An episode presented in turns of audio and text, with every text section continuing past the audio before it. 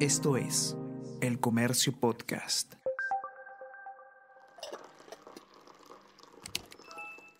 Hola, hola, ¿cómo están? Buenos días, espero que hayan amanecido bien. Está con ustedes Ariana Lira y hoy tenemos... Tenemos que hablar con Ariana Lira.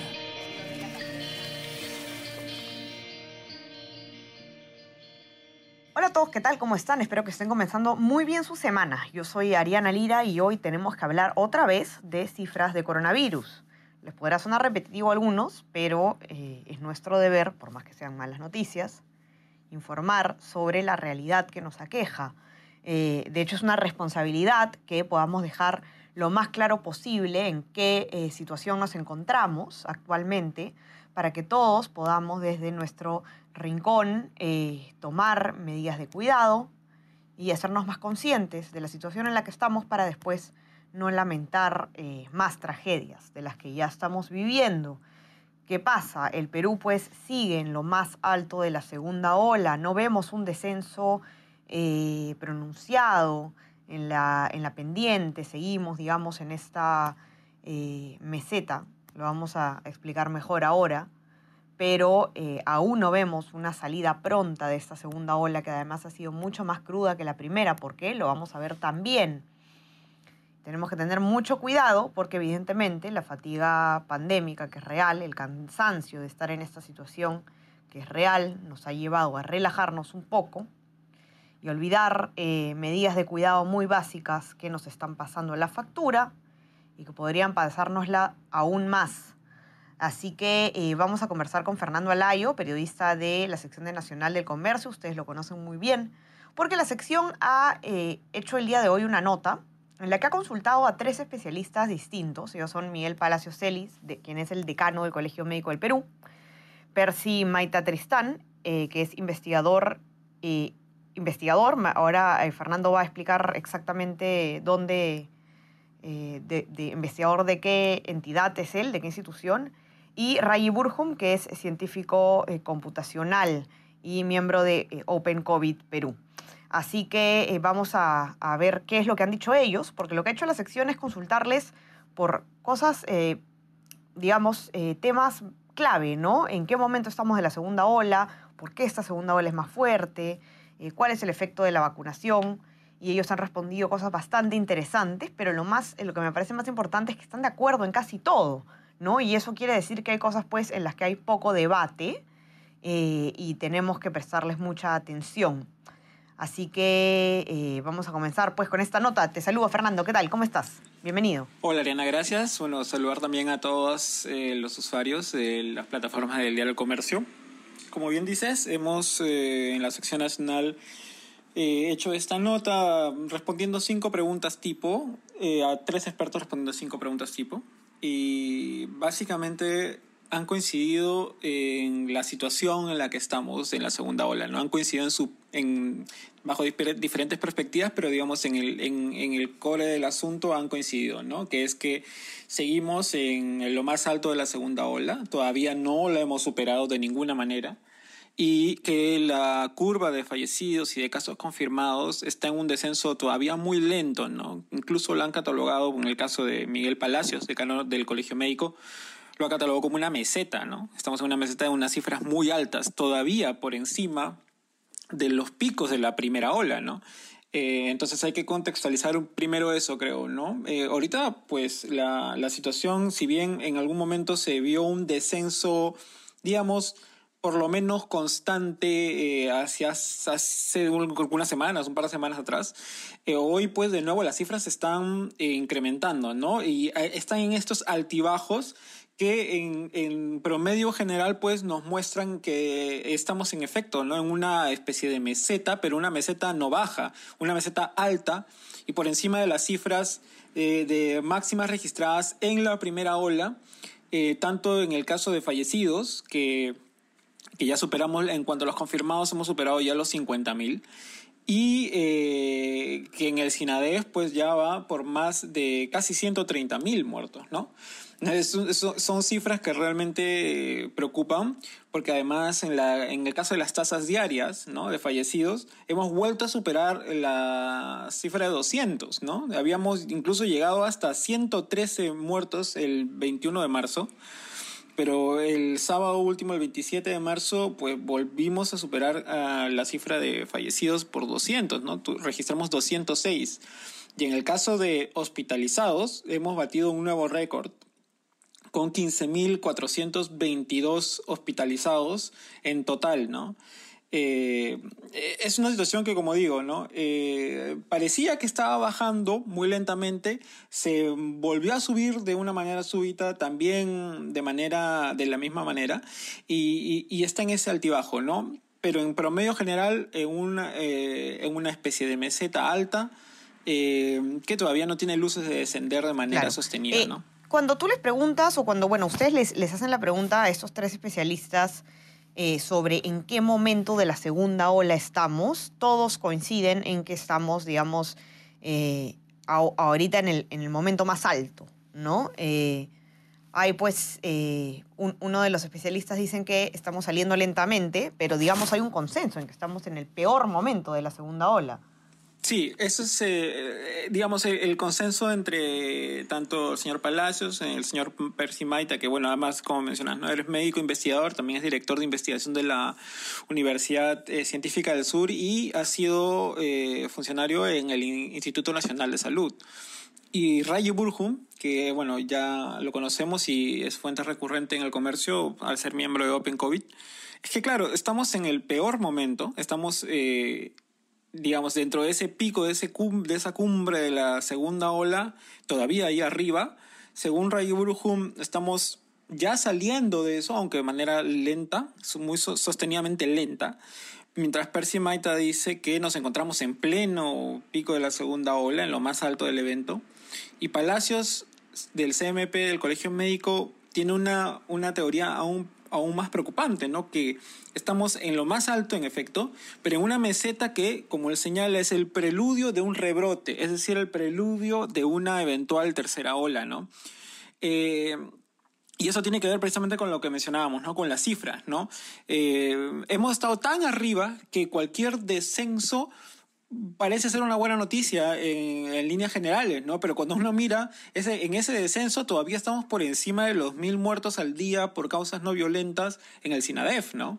Eh, que, que, están por encima de los picos de la primera ola, ¿no? Entonces, no hemos bajado eh, de manera sostenida, nos mantenemos ahí arriba eh, y con cifras por encima todavía mucho más, mucho más preocupantes que las de la primera ola, ¿no?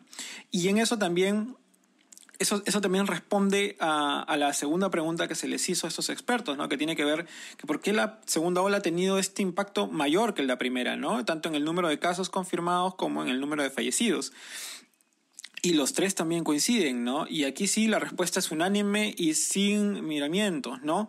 La razón fundamental es las variantes, ¿no? Lo que ha sucedido en esta segunda ola es la aparición de nuevas variantes del coronavirus, en especial la brasilera, que eh, si bien no son más letales, sí son más infecciosas, ¿no? Y en un contexto en el que nuestro sistema de salud todavía está muy resquebrajado, todavía no está afianzado, pues eh, mayores infecciones generan un mayor eh, copamiento de las unidades hospitalarias y por ende desabastecimiento de camas UCI y finalmente más fallecidos, ¿no? Entonces tenemos una situación en la que no solo tenemos cifras altas, sino que esas cifras altas derivan de pues la aparición de estas variantes, ¿no? Así es. Eh, ahora, y, también se les pregunta, pues, eh, lo que ya hemos hablado nosotros en este podcast, Fernando, varias veces, ¿no? Si es que el actual proceso de vacunación, estamos viendo ahora que se está vacunando a la población, si va a mitigar o va a tener algún efecto en esta segunda ola actual. Y, y la respuesta sigue siendo más o menos la misma que habíamos conversado nosotros antes. No, no va a afectar la segunda ola, quizás sí una Así tercera. Eso tiene que ver con el ritmo de vacunación para, por ejemplo, el señor Palacios, ¿no? Porque en este momento se está vacunando, según las cifras que ellos manejan, al 0,06% de la población por día, ¿no? Y ellos han calculado que necesitaríamos siete años a este ritmo para lograr una inmunidad rebaño que en el caso de Rayo Burjum eh, tendría que ser por lo menos haber vacunado al 65% más de la población, ¿no? De la cual, una cifra de la cual estamos absolutamente lejos, ¿no? Él dice ni remotamente cerca, ¿no? Eh, el proceso de vacunación eh, no va a ser determinante para mitigar la segunda ola. Probablemente sí en una tercera, en una tercera ola, pero como bien apunta también el señor Maita Tristán, en algunos países eh, se están registrando nuevos picos pese a que la vacunación está avanzando sostenidamente, ¿no? O sea, la tercera ola en el caso de los países europeos o en Chile nomás, que la vacunación está avanzando a un ritmo interesante, pues los contagios no han cedido. Y esto también tiene que ver con otro factor, ¿no? Que es el exceso de confianza. Eh, cuando una persona recibe la dosis, considera que, eh, o sus abuelos o padres reciben la dosis, ¿no? Eh, considera que ya hay la protección suficiente como para él descuidarse, ¿no? Entonces, claro, este exceso de confianza por la vacunación también puede derivarse en descuido social. Eh, entonces es una situación también complicada que el gobierno debe tomar en cuenta, ¿no? No solamente es vacunar, sino también educar para la post-vacunación y evitar una, segunda, una tercera ola, ¿no? Eh, una tercera ola que además también se les pregunta, ¿no? Si es posible, la posibilidad existe de una tercera ola y los tres coinciden en que, en efecto, por supuesto. Y esta tercera ola va a estar determinada en su mortalidad. Eh, por ejemplo, en el caso de Rayo Burjun, según dice, eh, va a estar determinada la mortalidad por las variantes. ¿no? Si aparecen nuevas variantes, pueden aparecer más variantes del virus y a, provocar, por supuesto, más, eh, más rebrotes. ¿no? en el caso de, de del señor Palacios, él señala que un factor determinante también podría ser las elecciones, ¿no? Las elecciones que van a ser el 11 de abril y que van a tener a mucha gente en las calles, mucha gente eh, asistiendo a sus mesas eh, de votación y personas que podrían aglomerarse en algún punto, ¿no? Eh, lo cual podría derivar también un aumento súbito o un rebrote que eh, terminaría una tercera ola, ¿no? Hacia los próximos meses. Entonces, hay, hay que tener también mucha eh, conciencia de que no solamente es un factor epidemiológico, sino también, como bien dice el señor Palacio, es un factor social, ¿no? Maita ahí apunta algo interesante, ¿no? Si es que hay una tercera ola en la posibilidad que, está, que existe, esa tercera ola no, no sería más mortal, no, no se espera una tercera la más mortal porque para el momento en que suceda ya debiera estar eh, vacunada la población adulta mayor que sigue siendo con o sin variantes nuevas la más vulnerable, ¿no? Y en ese, en ese en escenario, ¿no? Eh, el sistema de salud pública ya tendría una mejor capacidad de respuesta, ¿no? Entonces, esos son los, digamos, los panoramas que vislumbran estos especialistas ante, pues, ante esta segunda ola que, como ya se ha mencionado, su curva de descenso todavía no es ni sostenida ni, ni, ni tampoco es eh, muy pronunciada, ¿no? Uh -huh. Había un, un, tema que me olvidaba de, de comentar, Fernando, que te lo, lo, en lo que coinciden eh, tanto Palacios, el, el, decano del Colegio Médico, como eh, Percy Maita Tristán, que es que eh, por, por, qué la segunda ola ha tenido un mayor impacto, eh, además del tema de la variante, digamos que es un consenso absoluto, ¿no? Es, es, la falta de acciones que ha tomado el gobierno entre la primera y la segunda ola, digamos, para estar preparados para un eventual, este, para un eventual rebrote, ¿no? Que es también importante tenerlo en cuenta. Sí, o sea, to, todo, todo rebrote, como, como ha mencionado hace un momento, ¿no? Todo rebrote tiene un factores determinantes, ¿no? Por ejemplo, en el caso de la segunda ola, eh, han señalado ellos que hay consenso en que es una respuesta un efecto de una consecuencia de las fiestas de fin de año, por ejemplo, ¿no? Eso esto lo hemos señalado nosotros también en enero cuando se reportaba un incremento muy muy muy rápido de casos y de fallecidos. Las fiestas de fin de año han sido determinantes para ello. Eh, en el caso de una tercera ola podría ser determinante, además de las variantes que hacen que el virus se propague de una, de una manera más rápida, en las elecciones, ¿no? Entonces aquí lo que, lo que vemos en común en esos dos hechos, tanto las fiestas de fin de año como las elecciones, es la probable aglomeración de personas, ¿no? Eh, y eso es, digamos, eh, lo que se tiene que evitar. Eso es algo que tenemos que, a un año de la pandemia, tener eh, metidos en la cabeza, pero por supuesto todavía no sucede, ¿no? por ejemplo, en el caso de la Semana Santa, el día de ayer se ha visto que mucha gente ha ido a las iglesias a recorrer por el Domingo de Ramos, ya que la Semana Santa no va a poder vivirla de la manera que ellos consideran, los católicos consideran necesaria, yendo a las iglesias o recorriendo, o recorriéndolas, ¿no? Como es tradición, sino que va a haber un toque que queda total, ¿no? Pero a la mínima oportunidad, como hemos visto ayer, que, que se tiene de poder eh, generar un espacio de reunión o algo con las personas cercanas, pues la población lo primero que hace es, es precisamente incumplir las normas, ¿no? En muchos casos. Entonces, sigue siendo determinante también el comportamiento, más allá de la vacunación más allá de, de las variantes, ¿no? Eh, así que, bueno, en las elecciones esperamos eh, que la gente pueda respetar también no solo los horarios que ya han sido determinados, ¿no? Sino también el distanciamiento y las medidas que se han eh, recomendado desde el principio de la pandemia, ¿no? Y eso es un punto que también se les preguntó a los expertos, ¿no? Que respecto a las elecciones, porque además estamos próximos a cambiar de gobierno y probablemente de enfoque de las medidas sanitarias. Entonces se les preguntó si en la campaña electoral se había debatido lo suficiente sobre las medidas ante la pandemia, ¿no? Y los tres volvieron a coincidir en que no, ¿no? Eso es muy interesante, ¿no?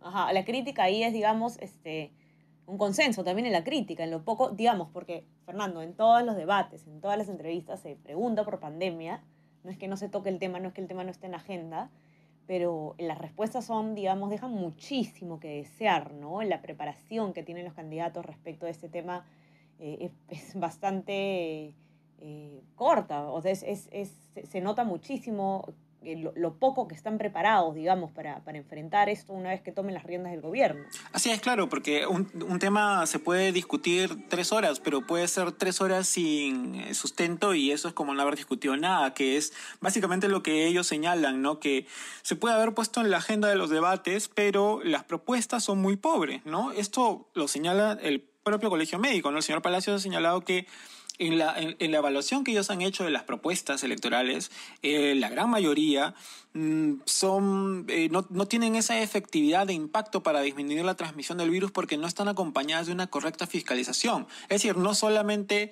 eh, pasa por prometer mayores pruebas, mayor número de pruebas, mayor número de, de, restricciones o menor número de restricciones o eh, más, vacunas, hacia vacunar a todos en el 2021, si es que no hay un correcto monitoreo en el caso de lo que señala el Colegio Médico de la dinámica del virus, ¿no? Se sigue eh, eh, omitiendo el rastreo de contactos, por ejemplo, ¿no? Entonces, de nada sirve que tengas una persona contagiada y esa persona no rastrees de dónde procedió el contagio y hacia dónde se podría dirigir ese contagio, ¿no? En el caso de Percy Maita, eh, y también en Rayburgum lo que ellos señalan es que, ah, pero el gran problema es que también está calando eh, la desinformación y las pseudociencias, ¿no? Se ven propuestas que van desde el uso de ivermectina, eh, el uso de, productos que no han sido científicamente comprobados como efectivos para contrarrestar al virus, o incluso candidatos que ni siquiera usan la mascarilla o promueven las eh, aglomeraciones, ¿no? Entonces, em, exigen un mayor debate, eh, exigen también que no se les ofrezca a la población una ilusión de esta vieja normalidad, ¿no? Del retorno de esa vieja normalidad, porque esto no va a poder ser posible, ¿no? Eh, la gente claramente tiene exigencias en cuanto a sus necesidades económicas, pero mm, es imposible volver a concebir, eh, por lo menos en el corto plazo posible, y mucho menos en una campaña electoral, según lo que ellos sostienen, eh, que una de las promesas sea no ir, eh, no tener cuarentenas, ¿no? Cuando está comprobado de que cuando se requieran estas deben ejercerse, ¿no? Entonces, eso es lo que exigen los tres especialistas y yo supongo que también parte de la población, ¿no? Un mayor debate. Así es. Complicado además el tema eh, de las cuarentenas hemos tenido muchísimo debate al respecto, qué se hace, ¿no? cómo se, se concilia la necesidad de, eh, de frenar la transmisión del virus a raíz, a través del contacto humano y en una economía como la que tenemos, en la que eh, es, ya debemos estar alrededor del 80% de informalidad, las personas se ven obligadas a salir a la calle. Sin duda, el reto que va a asumir el próximo presidente del Perú va a ser inmenso en un país de la complejidad del nuestro.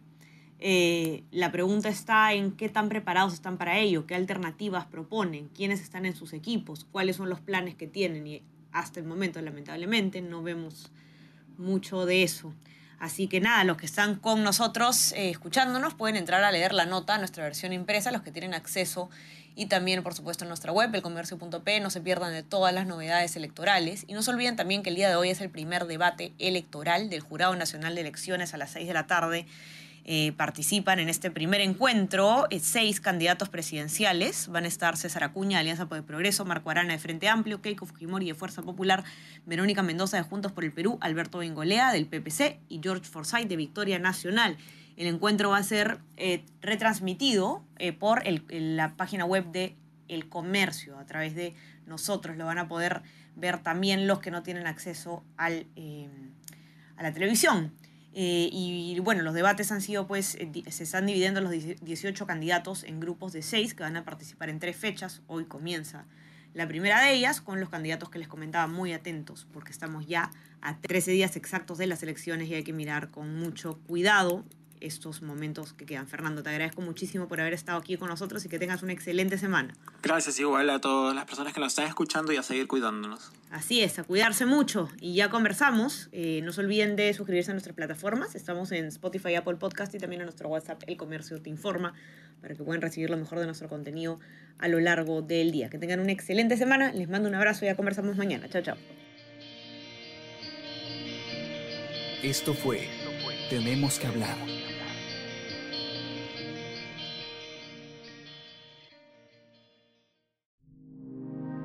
El Comercio Podcast.